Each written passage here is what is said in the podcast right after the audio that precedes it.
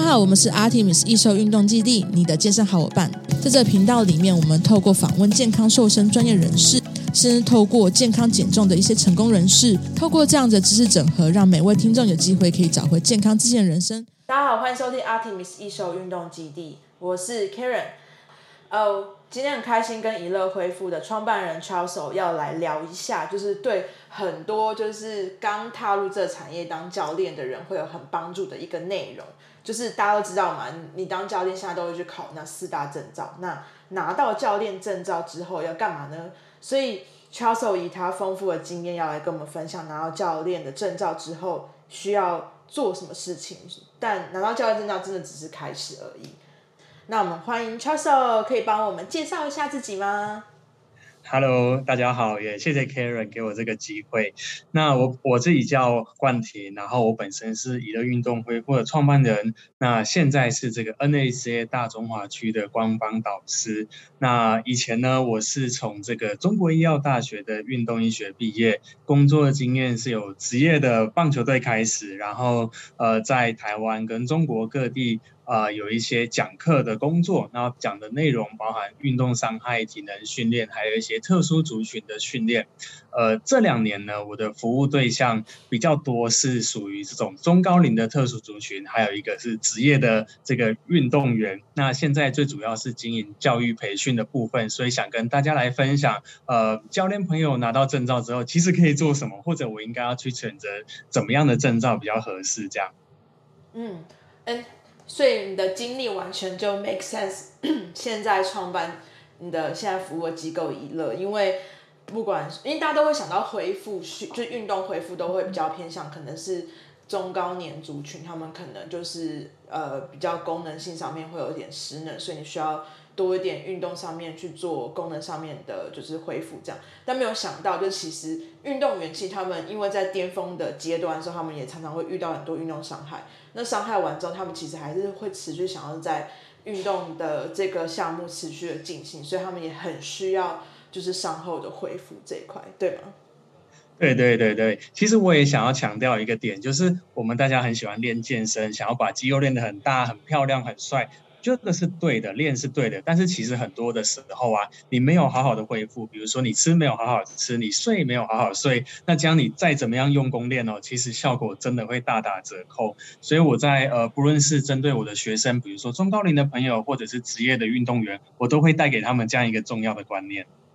哎，真的很，就是我因为像训练进入第四年之后，有非常深刻的体悟，因为一开始接触大家训练。一两年的时候，你就会有那种我今天不练，我会有罪恶感。可是你明明就身体状况很不好，然后还是硬要去练。那也看到很多身边很多的健身好朋友们，他们都是一样状态，就是明明就是诶已经受伤了，或者是说就是睡眠不足啊，或者是说他现在目前的阶段可能身体有在发炎或什么之类，但是他们还是持续在做训练，反而就是造成反效果，就是会有一种就是运动过度的感觉。对对对，所以嗯。有有机会的话，我可以跟大家多分享所谓运动恢复的观念，其实包含身体的层面跟心理的层面。那特别是现代人啊，我我之前有好多好多的学生，他们是非常忙碌的上班族哦。那他们自己在很极大压力的状态下，然后又要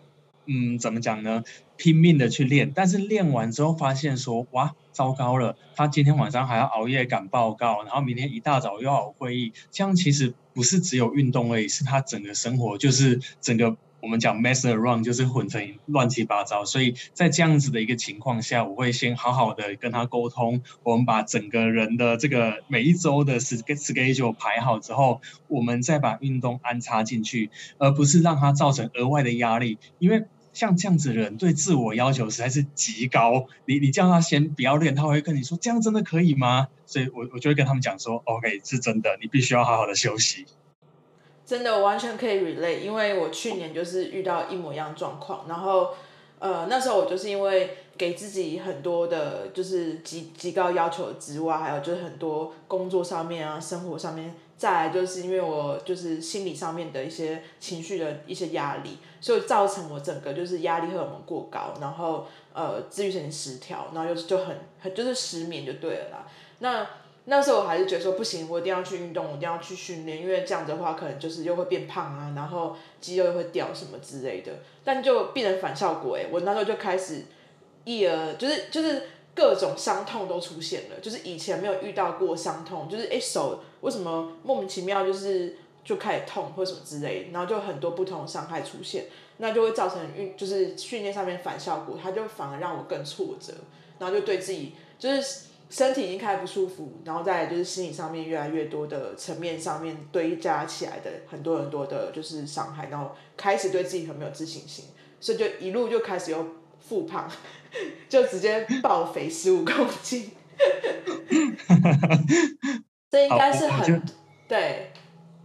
呃，没有关系。没有没有关系，没有关系。其实每一个人都一定会经历这一段，真的一定会经历这一段。那其实你走过了之后啊，反而你这样从低谷再爬上来的这样子的故事啊，你会更多多激励那一些正 struggle 的那一些朋友。所以真的不用担心。真的没错。那时候我去，我因为那时候我就我就是开始变胖，我就很担心，所以我就跑去找营养师嘛。然后营养师也是就是看了我的菜，我吃东西就觉得说啊，你就已经吃的很干净了，或什么之类。然后他就说，但是你的睡眠真的需要调整，就给我吃很多营养，就是营养品可以帮助我睡眠，帮助我排解我的压力。然后那时候还去找功能医学的专家，他就说，你就是现在什么都不要做，你也不要刻意就是吃什么。营养啊，或是干净的食物，或者是说你也不要再去训练，反正就是你就吃什么就想吃什么就吃什么，然后也不要再去运动。你现在最需要做的事情就是耍废跟睡觉。我完全同意，真真的很多的时候是这样子。对，然后就发现，哎，真的休息完之后。那个体重就自己就慢慢往下掉，然后那身体感觉比较舒服，你知道睡饱就整个就会恢复过来。我相信这也是很多教练在就是他们教学的路上一定会遇到的学生，因为现代人就像刚刚教授讲，现代人的生活压力、工作压力真的太大，所以你遇到这样的学生的时候，要到底要怎么去做调试，这也是我们现在当个教练需要去呃有个同理心，或是有办法去。呃，遇到这样的状态，有办法去应付的。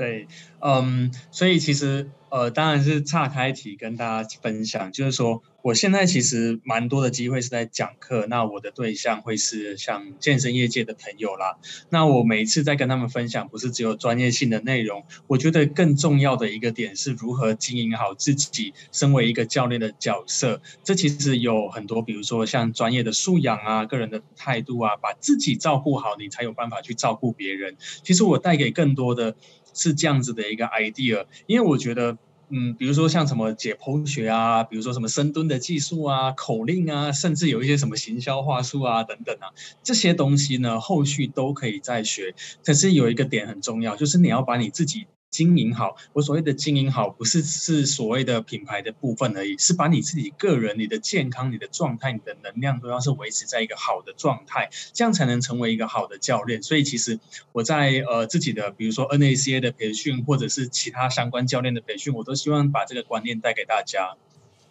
哦，我真的觉得乔头是一个非常好的教官，因为。呃，有好多好多的教练，他们真的很需要你刚刚以上讲的这些，就是心态、想法上面怎么去具备好的状态去面对呃，就是大家的学生、大家的客群。因为我大家应该有发现，其实健身教练，你开始就是步步入到就是很资深教练之后，你会发现你自己的生活品质，还有包含自己的就是心理状态，其实是会有很就是已经。已经不就是已经会呃跟一般压力很高的上班族已经差不多了，就是他们会就就是每天就是会哦可能一堂一天就是八个小时都在教课，然后各呃课中又要去备课啊，还要回复讯息啊，然后或者说要要协助学生去做很多就是其他方面的就是协助，就比如说营养或者是说他有伤痛问题，那再来就是你自己根本没有什么私底下的时间去做。呃，安排时间去训练，或者是说好好休息。所以其实健身教练很多时候在心理上面层面压力更大。那要怎么样去做好，就是一个很很高、极度高的心理素质，就会很需要，就是有一个呃已经经历过很多就是类似状况的资深的就是教官去协助这一块，所以我觉得培训这一块也是大家要去慎选，就是说不是呃只是专业自己的就是精精进自己的就是专业上面技能，还有很多时候是要如何去让照顾到自己的心理层面也很重要。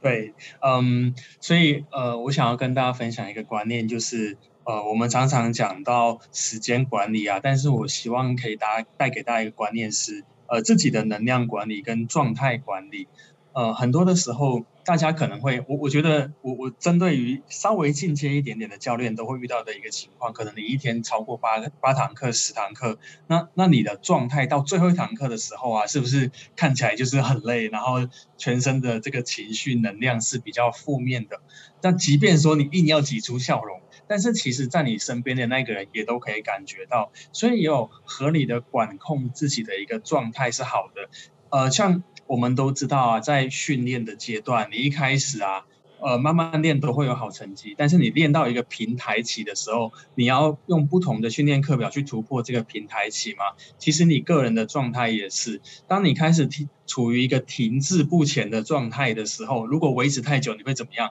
如果你都没有好好的宣泄，你就会 overtraining。其实你的心理、你的状态也都会 overtraining。所以，我们这个时候就要不同的调试，无论是休息也好，或者是哎找一个课程去学习，让自己有自己有有一些提升，然后拓展自己的生活圈、交友圈，都是一些不错的方式。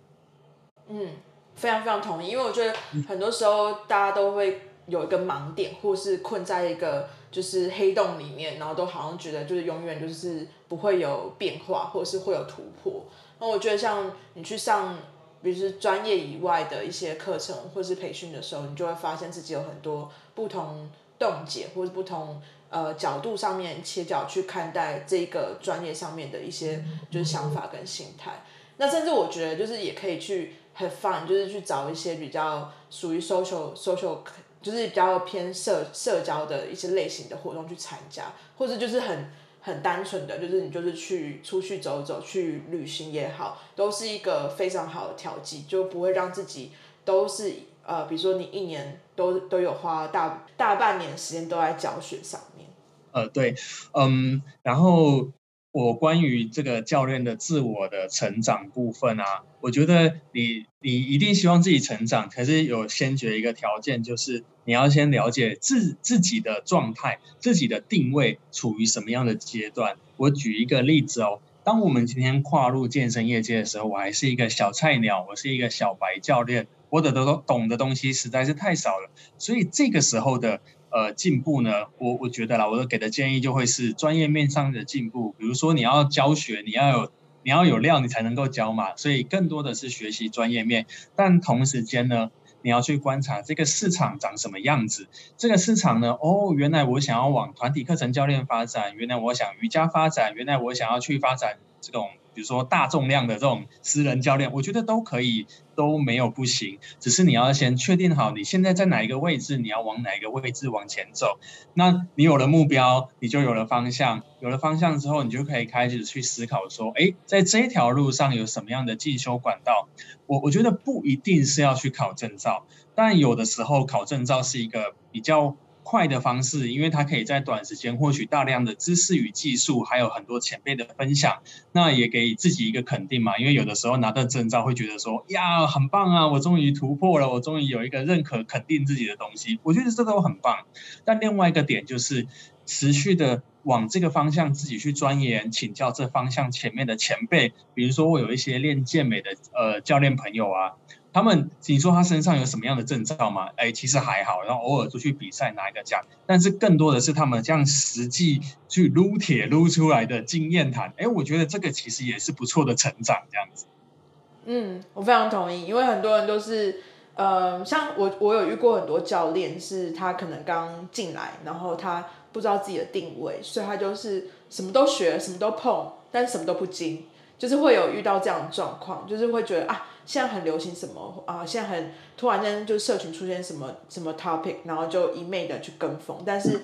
呃，很多时候就像 Charles 讲的，要先去了解自己的定位，跟自己比较呃，就是应该说大家都会喜欢做自己有兴趣的事情嘛，所以你会去想办法找到一个自己觉得发展起来最舒服的那一个系统，或者是说那一个目标客群，然后你才真的着着重在上面的课程去做呃深入的探索。那我觉得像秋秋刚刚讲，跟就是前辈去学习，我也是觉得非常重要，因为有很多教练会遇到一个状况是，他们很怕别人去 judge 他们好像不懂，所以他们就会不敢问，或者说也不知道自己这样做对不对，然后就一昧的就是停止去学习这件事情。那我觉得其实很多时候教学相长，有时候跟不同的系统的或者说不同的呃经验经验值去做一些交谈，你就会发现说哦，原来可能。在这个过程中，你就突破自己的很多的盲点，或者是那原本不懂不懂的状状态，然后你才会发现自己有办法去做一个提升，或者是提供给你的学生更好的就是教学上面的服务。呃，对，然后呃，我我觉得想要跟大家分享的是，保持有一个永远开放学习的心态是对的，可是你要注意呃，避免落入一个知识焦虑的情况，因为其实我之前真的会会这样，就好像是我也有。所以真的真的会，就当你学的越多，当你学的越多，你会发现说，天哪，我懂的东西好像太少了。某某老师出书了，赶快先去给他预购。什么呃，国外什么新的书，不管了，先买再说。什么大师开课，先抢再说。可是就很怕自己是落后的那一个。对对对，就是，可是这样子不知不觉，真的这个知识焦虑的状态，其实会导致你学习的品质大幅度的下降。因为你只是为了去追求而追求，你不懂说你到底在追什么，你只是怕人家讲什么哦什么，原来你没学过，然后就有点丢脸，哦，所以其实其实有的时候啊，我们要先知道自己想学什么，往哪个方向走。但如果你不知道的，那那就不知道，因为你又不是什么超强的科学家，对不对？你什么都懂吗？其实真的没有人这样子，所以先大大嗯，应该讲。大方的接受自己有懂的，也有不懂的，就是谦虚嘛。所以我非常非常喜欢一句话：我们谦卑但不自卑，我们自信但不自傲。就是我懂，我懂什么我就做什么，啊、我不懂的呢，我就不懂嘛。但是我也持续的学习，保持开放的态度。那我我真的是要给每一个教练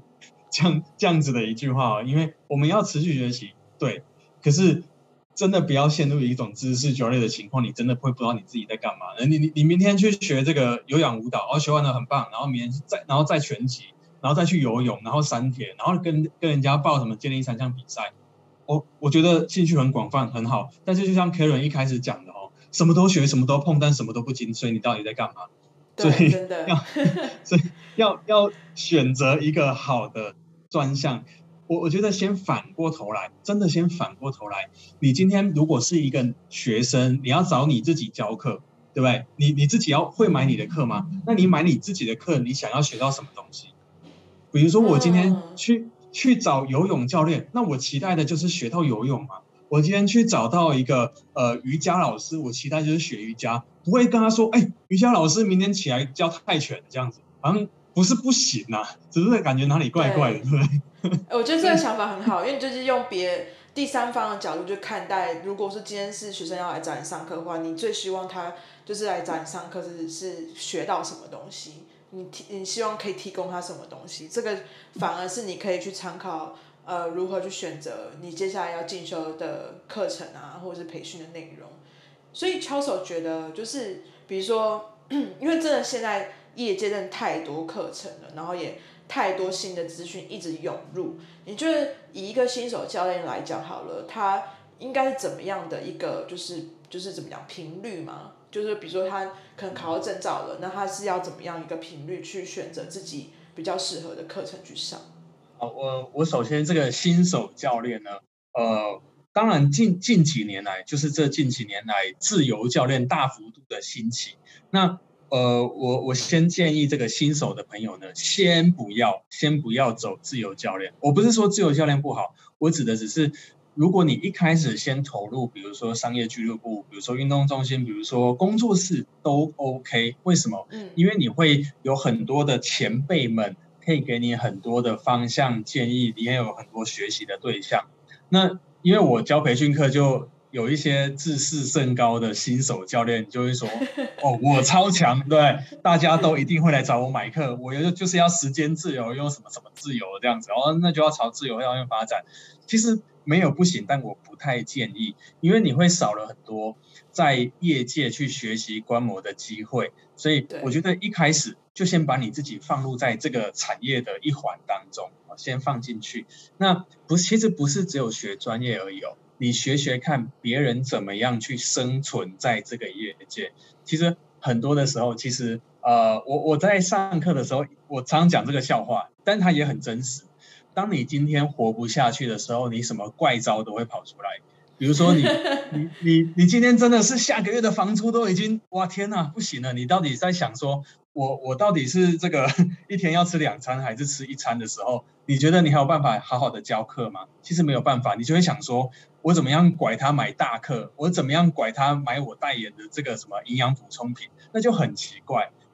那所以，我我觉得先先学会你怎么生好好的生存在这个业界，因为竞争激烈嘛。那如果你有好的一个呃经济稳定，我不是说赚大钱啊，你最起码生活上不要出了状况。那你就可以进一步去学习，说，哦，好，我想要跟这个前辈学健美，OK，那就往那个方向走。或者呢，我看到市面上某某老师开了一门课，哦，那好像评价不错，我再去进修。那这样子才是一个比较健康的方向。所以我会建议这些朋友啊，哦，他先到这个，嗯，比如说有有规模的。呃，机构运动中心先去学习，先去工作，那再慢慢的往上成长。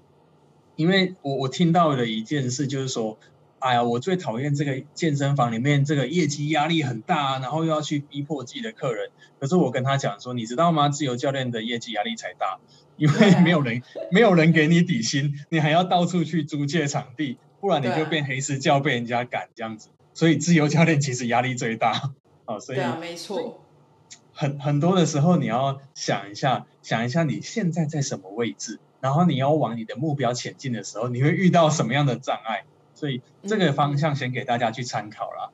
嗯、对啊，其实因为现在自由教练真的太多了，但是他们都是可能已经在业界，他们可能都已经有一定的资历，然后或是说他们有一定的知名度了。所以他们在转成自由教练的时候，获得学生的那个呃来源会比较稳定。所以就像刚刚邱泽讲嘛，先求稳，再求有。因为你先必须要在这个业界可以有办法不会饿肚子，房租缴出来，你才不会有这些后顾之忧，你才有办法。好好的去呃，刚刚所讲那些就是深入去做一些培训的课程啊，深入去精进自己，然后累积到一定的能量之后，再去转成自由教练，你也会相对的比较有竞争力。要不然在这么大市场里面的时候，你只是一个菜鸟教练，大家都不认识你的情况底下，就是你会发现在做自由教练的时候会特别痛苦，特别辛苦。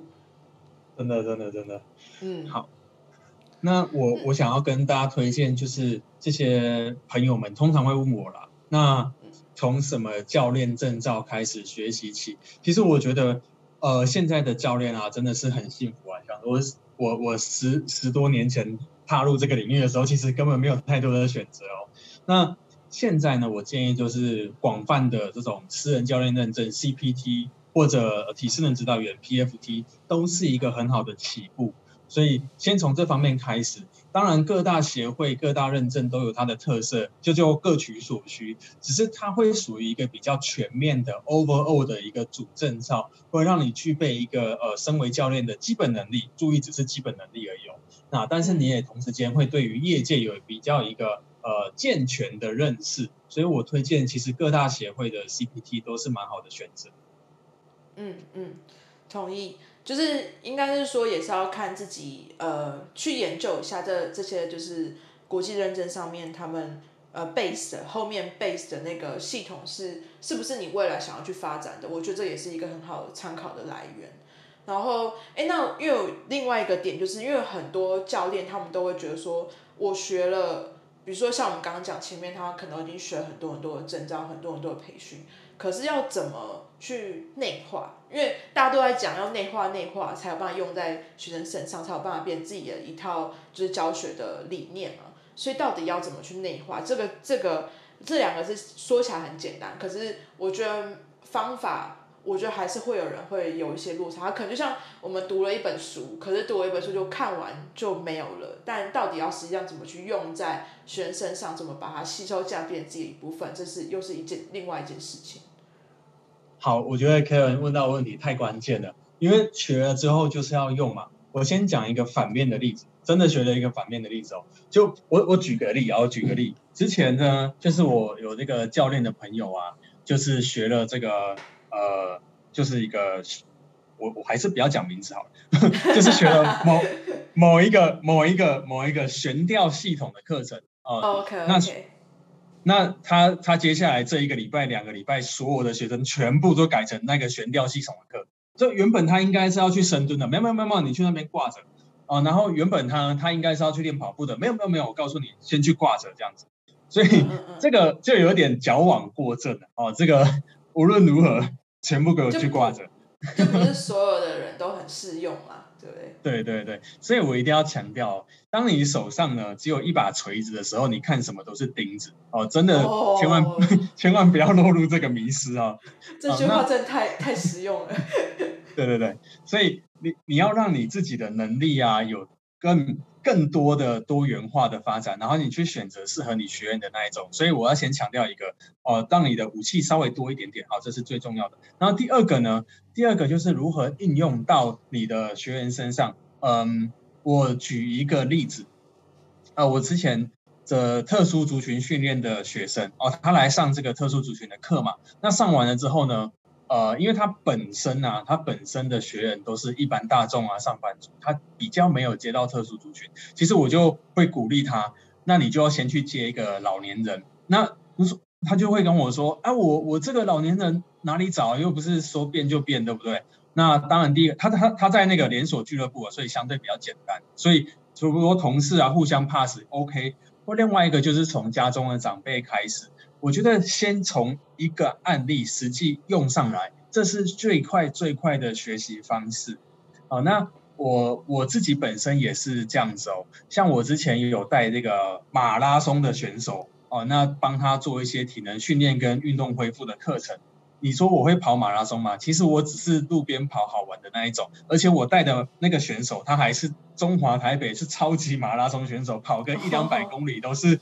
家常便饭，他真的是披中华台北去跑两百公里的，所以像这样子，我怎么可能跑过他，对不对？那我就开始去学习跑步相关的课程，然后跟着他一起去突破、去学习、去去帮助他一步一步的进步。所以，当你学完了之后啊，你就要赶快去找一个呃这样子符合你课程内容的学生，然后就赶快应用上，这样子的学习会是最快的。嗯嗯嗯，认同，就是也是要看自己。呃，比如说手边的学生资源是不是符合你现在呃，就是上完培训内容适用的？那如果不是的话，你希望往这个系统去发展的话，那可能就要先去就是找一些可以试教的学生去教教看，这样子。就像就很像餐厅啊，你要开一间米其林餐厅好了，可是你呃，你怎么知道你端出来菜是真的会得米其林？一定要是有。就是很多不同的人试吃过了，然后不同的专家，不同的你有你要跟不同专家学习，然后要有有呃美食的，就是认可的一些部落格啊，或者是评论家吃过之后认同这个是美米其林餐厅，它才有可能成为米其林。对对对对，我我觉得 Kevin 讲的这个举例蛮蛮好的，其实真的是这样子哦，你要先做，你才会知道，不然你永远停留在想，那你想了半天之后。什么事都没有发生啊，那也不要怕，不要怕做错，像做菜也会做不好吃啊，其实也没有关系，大家都是从每一次的失败、每一次的错误中慢慢堆叠，失败为成功之母嘛。虽然大家都听听很多次，但最怕的是什么？最怕的是你讲了一手好菜这样子。对，就是你只会讲食谱，对，就是像你做出来的菜，有时候大家试吃，每个人的就是。口味，他们去整体出来，可能说，哎，这少了少一点糖，少了一点酱油，少了点盐，可能就是多多增加一些东西。就像我们，呃，比如说你要去服务特殊族群好了，你虽然去上这个特殊族群的训练的培训课程之外，可能你还是还是要去询问一下物理治疗师说，哎，特殊族群比较常见的呃运就是他们的疼痛问题是什么，然后或者说要怎么去协助他们先做训前的启动啊、调整啊等等的，可能要有各个不同层面的资源协助，你才有办法把这个特殊族群系统自己的一套系统建立起来。也可能还要去问营养师，就是说，哎，特殊族群他们的比较适合他们在有运动的情况底下饮食方法是什么，才能帮助他们增加一些运动表现之类的，对啊。对的，对的，对的，所以真真的是你要你要去做。才你才会知道说哦，原来我哪里需要去强化，需要去改进。不要不要说怕做错，就永远不敢往前跨出那一步。所以我就会推荐大家在安全啊，注意第一个一定是要安全。安全的情况下，就尽可能的就去 try 啊，去学习啊，去修正，嗯嗯嗯、一步一步的。其实很多的时候，我跟跟大家讲说，你你是教练，然后你要教运动，其实你的学生也是你的教练，你会从他们身上的改变学到你自己的东西。哦，这比喻真的超好，因为每个人都可以是每个人的老师，对，是是是，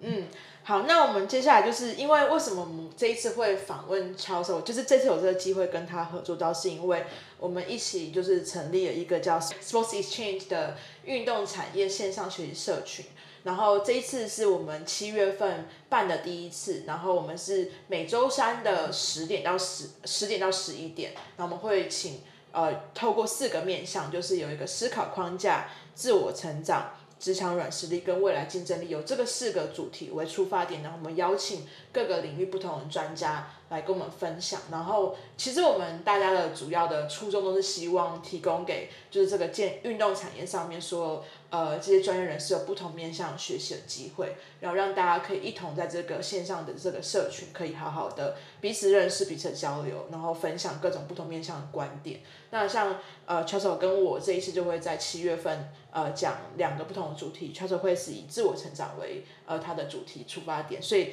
他会更多详细的内容会在这个七月份的活动上面去跟大家分享，尤其是拿到教练证照之后，到底要做什么事情。那我是会讲软实力的层面，就是怎么讲，呃，我就会讲软实力层面，就是怎么去制作 podcast 啊，然后或者说怎么去经营自己的，呃，比如说 social media 社群之类的。对，悄悄要不要再多跟我们分享一下，你在这个讲座上面会再跟大家分享什么什么内容？好，呃，首先一定要感谢 Karen，真的是很很棒，有这样子一个机会，也感谢修哥在后面大力的推动。那还有感谢每一个愿意来分享的讲师朋友，因为这说实在，真的都是无偿的付出啦。我们不会因为这样子的付出，然后明天就赚大钱得个一百万，其实真的没有。对，我们我们的我们的初衷真的是希望帮助这个业界能够有更多更正面的发展。那希望不要只有拘泥在呃所谓的专业技术面，其实很多的时候专业技术呃也不可能靠着你这种短时间，你说你上一堂课你就变天才，就是不可能。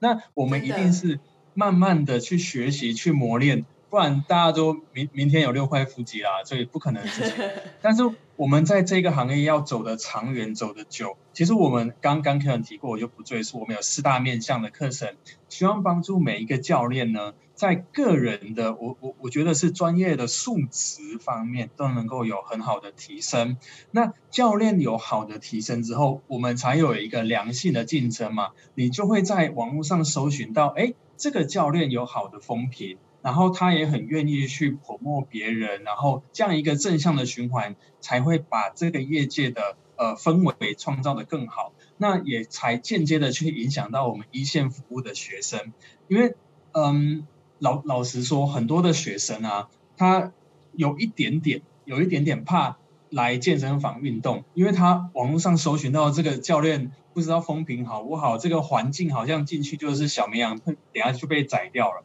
那那就会导致他们不太敢跨进健身房，不敢敢不太敢跨进运动产业。但是但是如果我们今天先从我们教练本身做起，大家的文化素质、态度、整个品性都是好的，都是互相帮助的一个氛围的话，那这样子就会有更多更多的人愿意踏入运动，他们的人生才有机会获得很。很大的转变，因为我绝对相信啊，运动行为改变不只是运动本身，他的整个人的身体、心理，还有甚至社交，都会有很大正面的转变。所以我希望我们可以透过这个平台，先从我们身边能够嗯志同道合的教练朋友吧，能够一起来合作，一起来配合，先把这样子的氛围给它建立起来。而且我们真的是公益性质哦。真的是感谢 Karen 对，对，没问题，没问题。因为这也是我成立 Podcast 的初衷啦，就是说希望大家可以透过 Podcast 去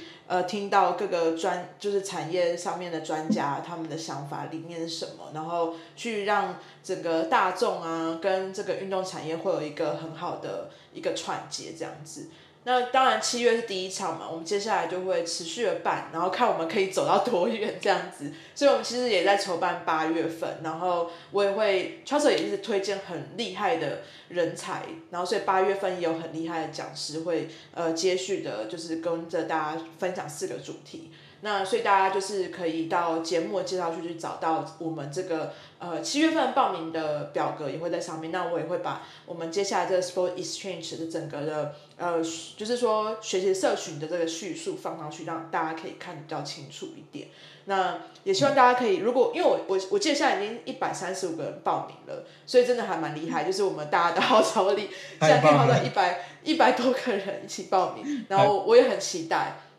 对。是。然后就希望说，如果大家呃还有就是听到这节目，然后时间还没过完的话，还可以报名的，也欢迎大家加入呃我们这个就是直播的讲座这样子。所以希望大家可以一起共享盛举，然后也很感谢教授一直推荐就是很好的人过来，然后我们希望就是未来我们可以持续把这个社群再经营起来这样子。好，谢谢 Karen。嗯，因为我我再额外小小跟大家分享一下，其实。嗯，在健身领域，大家可能第一个直觉会想到就是就是教练。可是其实啊，大家一定要看到这些教练背后的那一些人，比如说像嗯行销专业的人士、行政团队，还有各个经营管理的人吧，还有器材啊等等，这些人呢，共同都为这个业界在努力。所以我很感谢像 Karen 这样子的人物，就是在呃个人的 IP 啊行销。的方面是有很大很好的一个专才，他也愿意一起来投入。但，我认识很多，嗯，本身不是这个领域的人，比如说专案管理，呃，比如说呃文书，比如说宣传，比如说电子，他们也愿意在他们自己的专业之外呢，额外花一点心力，帮助运动产业更加的进步。这我我都我就都觉得很感谢啦。所以，呃，就就谢谢 Karen，当然还谢谢修哥。